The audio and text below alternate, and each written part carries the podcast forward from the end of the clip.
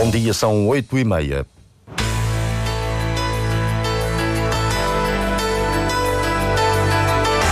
Antena 1 Madeira. Informação.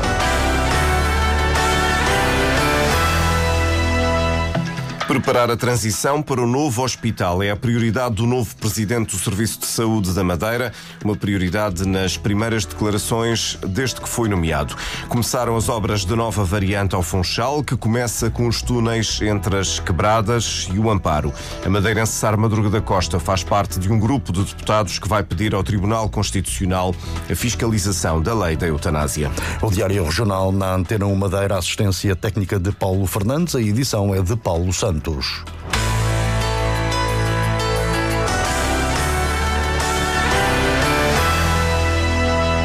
O novo presidente do Conselho de Administração do Serviço Regional de Saúde da Madeira quer preparar os cerca de 6 mil funcionários para a transição para o novo Hospital Central e Universitário da Madeira. Nas primeiras declarações públicas, desde que assumiu funções, Herberto Jesus lembra à Antena 1 que dentro de cinco anos a transição deverá ser uma realidade e que o novo hospital não é apenas uma nova infraestrutura transformar as mentalidades, porque daqui a uns 5 anos teremos um novo hospital. E o novo hospital não é só uma estrutura nova, nós temos que ter cada vez mais uns profissionais empenhados, uns profissionais que queiram, que sejam responsabilizados e que também dêem o máximo de si em relação, em relação a toda a população, porque nós ao fim e ao cabo somos um serviço, nós prestamos cuidados à população para ter uma região cada vez mais próspera e feliz. Esse é o nosso objetivo. Em declarações ao jornalista Marco António Souza, Herberto Jesus diz que a estratégia passa também por apostar em mais qualidade nos cuidados de saúde prestados e na consciencialização da população para a necessidade de prevenir possíveis doenças. Nós precisamos de cuidados de grandes diferenciados e de alta qualidade. É só manter isso e melhorar daqui para a frente. Nós na vida temos sempre que melhorar. Portanto, os desafios são os desafios, desde o mais pequeno, para mim, ao fim e ao cabo, desde o mais pequeno ao maior, são todos desafios que nós temos que conquistar. Eu gosto de ver uma pessoa feliz, uma pessoa que fique saudável, como também gosto de repente ter alta tecnologia. Ou seja, tudo isto é um conjunto de coisas. Os desafios será sempre dar cada vez empoderamento a a próprios funcionários, dar muita responsabilidade, que a população comece a pensar que não é bom estar doente, a prevenção é muito importante, o ter hábitos eh, saudáveis é muito importante para não ficarmos doentes. Herberto Jesus iniciou funções como presidente do Conselho de Administração do Cesarama 17 de outubro. A nomeação para o cargo é válida para os próximos três anos. Começaram as obras de construção dos túneis da nova ligação entre as Quebradas e o Amparo. É um investimento de 22 milhões 850 mil euros. A ligação insere-se no plano de desenvolvimento que o Governo Regional tem para a zona de Santa Rita, onde está a ser construído o novo Hospital Central e Universitário da Madeira. A nova via pretende reforçar as acessibilidades e melhorar o trânsito no Funchal. De acordo com os estudos de tráfego elaborados, com esta nova ligação em utilização, o tráfego na Via Rápida 1 será reduzido em 10% entre o nó das Quebradas e o nó do Esmeraldo, onde se encontra o Laboratório Regional de Engenharia Civil. É uma redução importante, dada a saturação da Via Rápida. O Presidente do Governo assinala hoje o início destas obras com uma visita ao local a partir do meio-dia. Um grupo de deputados do PSD na Assembleia da República pede ao Tribunal Constitucional que fiscalize a constitucionalidade da lei da eutanásia. Querem ver esclarecidas as dúvidas antes da entrada em vigor. A madeirense Sara Madruga da Costa é uma das subscritoras do pedido. Os deputados identificam mais de 20 normas na lei que podem violar a Constituição dúvidas quanto a conceitos e às situações abrangidas, por exemplo, em doença grave e incurável, porque não se inclui nenhuma referência ao seu caráter terminal ou pelo menos fatal, ou, por exemplo, em relação ao conceito de lesão definitiva de gravidade extrema, quando não se inclui na lei nenhuma referência à previsibilidade da morte natural em resultado da lesão. Falamos também de questões que não estão suficientemente esclarecidas, nomeadamente saber se será razoável e constitucional que não seja obrigatória a intervenção no procedimento de um médico especialista em psiquiatria quando o Estado tem o dever de proteger as pessoas, especialmente as pessoas com deficiência mental. A deputada deixa ainda mais perguntas. Será, por exemplo, também razoável e constitucional que seja vedado aos familiares próximos do doente a informação de que foi apresentado o pedido de morte medicamente assistida, quando o Estado tem o dever constitucional de proteger a família? Fará também sentido que a decisão da eutanásia fique circunscrita a uma comissão administrativa, a comissão de verificação e avaliação, passando-se por cima do papel constitucional dos tribunais e não se prevendo a possibilidade de recurso judicial contra as decisões assumidas? Sara Madruga da Costa faz parte do grupo de deputados que pede a fiscalização da lei da eutanásia.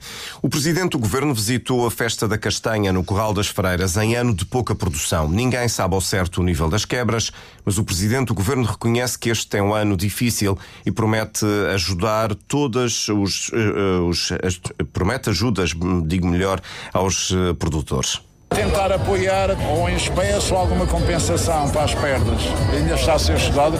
A secretária ficou de reunir aqui a semana passada, devido ao mau tempo não consegui, mas vamos fazer uma reunião com os produtores aqui do Corral para encontrarmos uma forma de compensação.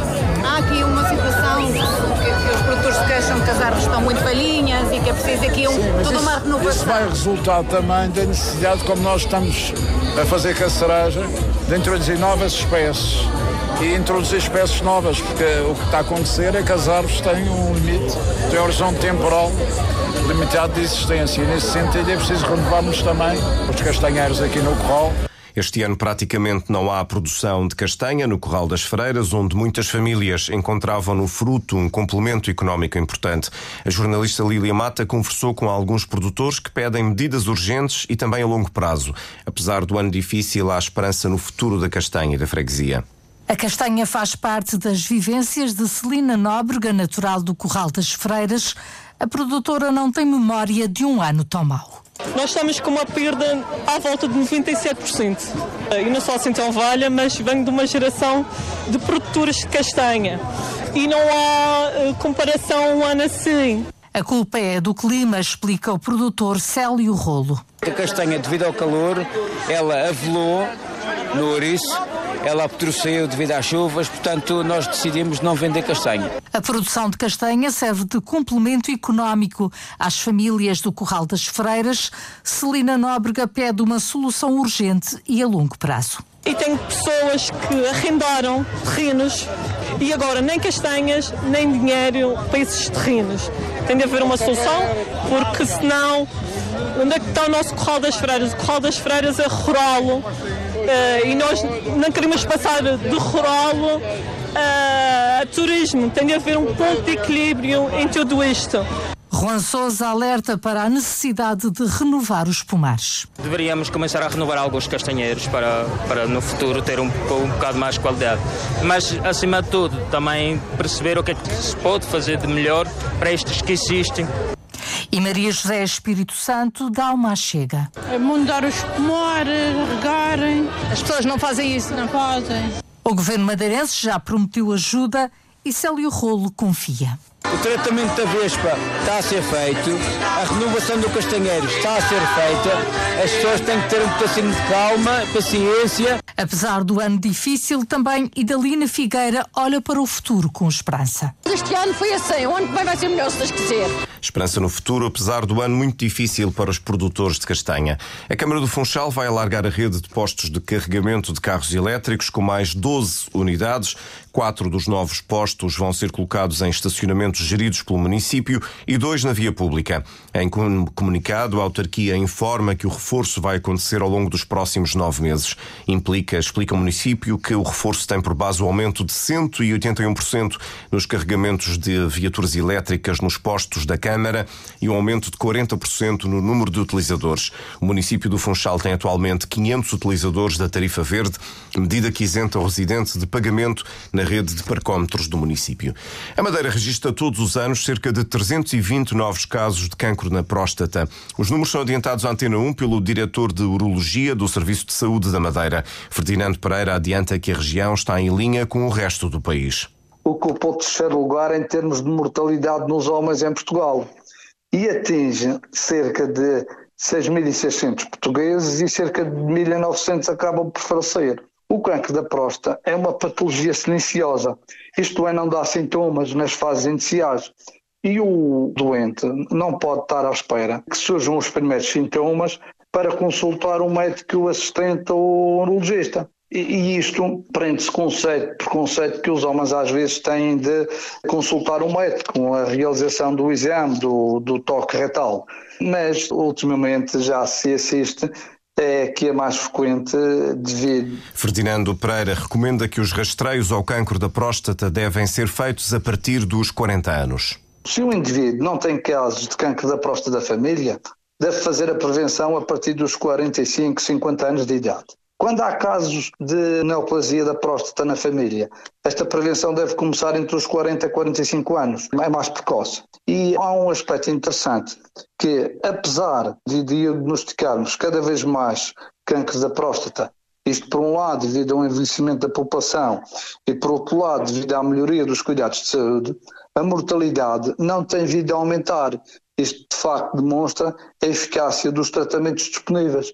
E nunca nos devemos esquecer que um câncer da próstata diagnosticado precocemente tem uma taxa de cura da ordem dos 85%. Novembro é conhecido por ser o mês azul, é uma forma de chamar a atenção para este tipo de cancro. No dia 18, o Cesarama, em parceria com a Liga contra o Cancro e com a Associação de Atletismo, organiza a Corrida do Homem. No dia 13, haverá uma conferência pelas 18 horas no Colégio dos Jesuítas.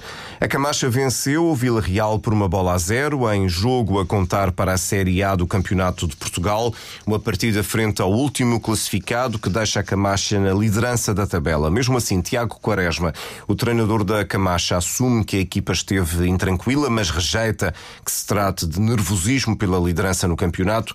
O treinador diz que estar no topo da tabela não muda os objetivos. A responsabilidade é a mesma de sempre. Desde o início da época que nós dissemos que o objetivo é ir para cada jogo para lutar pelos três pontos.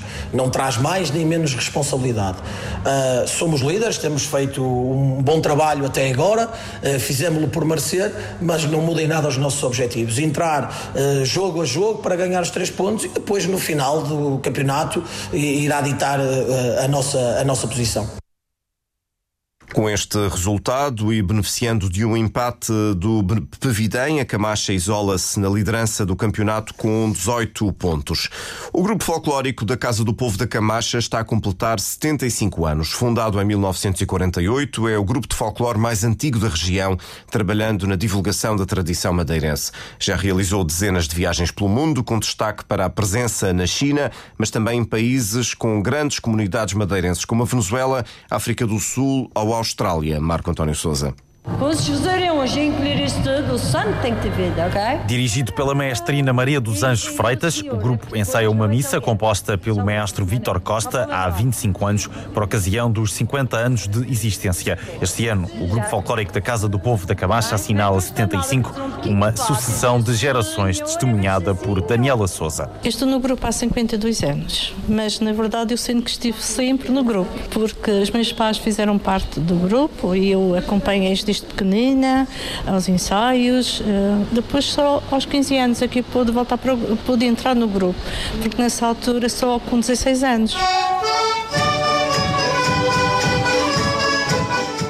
Fundada em 1948, já levou o folclore aos quatro cantos do mundo, como recorda Augusta Silva. A Espanha, a Áustria, Portugal continental, eh, a Ásia, fui a muitos, muitos lugares. Pudesse uh... dizer uma viagem específica que se lembre com mais carinho ou que tenha sido mais marcante, qual seria? Fui a Rain, Espanha, foi a minha primeira viagem e adorei e lembra o calor humano das recepções em países como a Venezuela, África do Sul ou Austrália, com forte presença de imigração madeirense. Choram, riem e, e abraçam-nos como se eles estivessem na nossa terra. É mesmo muito engraçado, eles, eles sentem mesmo saudade de vir cá. Rodrigo Gonçalves é dos elementos mais recentes do grupo, entrou em 2016. É muito desafiante pelo aspecto de mantermos um certo nível de qualidade que este grupo apresenta e às vezes é preciso batalhar muito para, para mantermos o nível que pretendemos. São várias as pessoas que contribuíram para a história deste grupo de folclore, como é o caso de Maria Ascensão, a loira da Camacha. Lembro-me de, de haver balhar.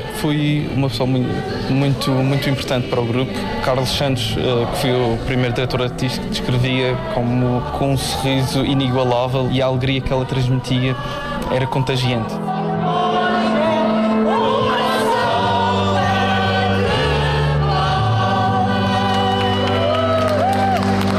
75 anos do grupo de folclore da Casa do Povo da Camacha, uma história trazida aqui pelo Marco António Souza, que nos traz agora a revista da imprensa desta manhã.